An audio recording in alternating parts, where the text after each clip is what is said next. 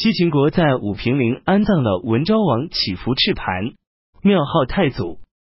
西秦王乞伏穆末任命右丞相乞伏元基为侍中、相国、都督中外诸军事、路上书事等职务，同时任命镇军大将军河州牧乞伏千屯为骠骑大将军，征召安北将军、凉州刺史段辉为辅国大将军、御史大大夫，任命叔父。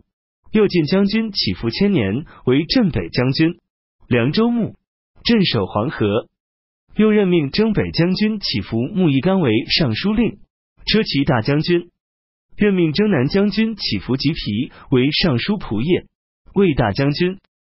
北凉河西王举渠蒙逊利用起伏赤盘去世的机会，进攻西秦所属的西平、西平太守城。对前来攻城的举渠蒙逊说：“殿下如果能够先攻取乐都，那么西平一定会归附殿下。假如我望风而降，英明君主也看不起这样的守将。”举渠蒙逊于是放弃西平，改变方向去进攻乐都。西秦的相国乞伏元基率领骑兵三千人救援乐都。乞伏元基的援兵刚刚进城。举旗蒙逊的大军也开到了城下，开始攻击，很快就攻陷了乐都外城，切断了乐都城的水源，城中有一半以上的人死于饥渴。东羌部落酋长启提原来跟随乞伏援基救援乐都，却暗中与城外的北凉军队勾结，从城上抛下绳索，从内部牵引北凉士卒登城。很快登城的北凉军士达百余人。他们大声呐喊，纵火焚烧城门。祈福元基率领左右亲军奋力抗击，北凉的军队才被打退。最初，文昭王祈福赤盘重病时，曾对太子祈福默默说：“我死以后，你能够保住国土不失，就已经不错了。”举渠成都一向得到举渠蒙逊的信任和重用，你应该把他送回国去。这时。祈福穆末遣使来到举渠蒙逊的营中，答应归还举渠成都，请求和解。举渠蒙逊接受了西秦的建议，撤军回国。随即又派遣使臣赴西秦吊丧。祈福穆末用厚重的礼物送举渠成都回国，并派将军王伐护送。举渠蒙逊对西秦的做法仍深怀疑虑，就派挥武将军举渠奇真。在门天岭设下埋伏，擒获王伐及其三百骑兵回国。不久，又派尚书郎王柱护送王伐返回了西秦，并送给祈福木末战马一千匹以及其他锦缎绫罗。秋季七月，祈福木末派遣记事郎中马爱前往北凉回访，北魏国主拓跋焘回宫。八月，拓跋焘又前往广宁观赏温泉。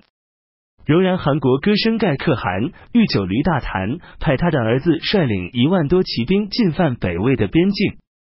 拓跋焘从广宁返回首都平城，率兵追击柔然韩国的军队，没有追上。九月，拓跋焘回宫。冬季十月甲辰初十，拓跋焘到北方巡视。壬子十八日，到牛川狩猎。西秦凉州牧起伏千年，酗酒暴虐，不理公务。西秦王起伏穆末派遣使臣责备他，起伏千年大为恐惧，投奔北凉。起伏穆末任命他的叔父光禄大大夫起伏卧陵为凉州牧，镇守黄河。刘宋徐州刺史王仲德派遣部骑兵二千人进攻北魏所属的济阳、陈留。北魏国主拓跋焘回宫，北魏定州丁宁部落酋长先于台阳等率两千余家背叛了北魏，进入西山，地方州郡都无力讨伐他们。闰月，拓跋焘命镇南将军叔孙建前往征讨。十一月，乙未朔初一出现日食，北魏国主拓跋焘前往西河举行围猎。十二月。甲申二十一日回宫，北凉河西王举渠蒙逊再次讨伐西秦，北凉军开到盘夷，遇到西秦相国乞伏元基，率领骑兵一万五千人阻击。举渠蒙逊率军回攻西平，西秦征虏将军出连辅政等率领骑兵二千人赶赴救援。刘宋秘书监谢灵运自以为他的才能、名望和辈分都足以有资格参与朝政，可是刘宋文帝只看重他的文才，只是常常让他参加宴会。跟他谈乐和欣赏诗文而已。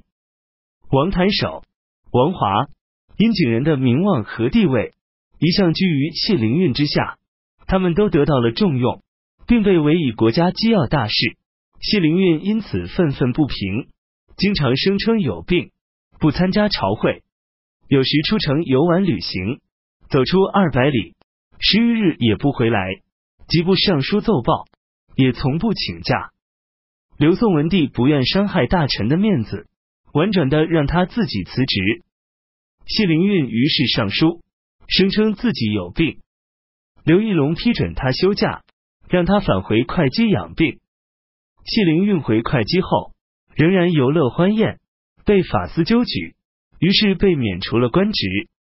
这一年，狮子国王刹利摩诃以及天竺迦毗黎王月爱都派遣使臣前往刘宋进贡。他们奏章上的词句都类似佛经上的语言。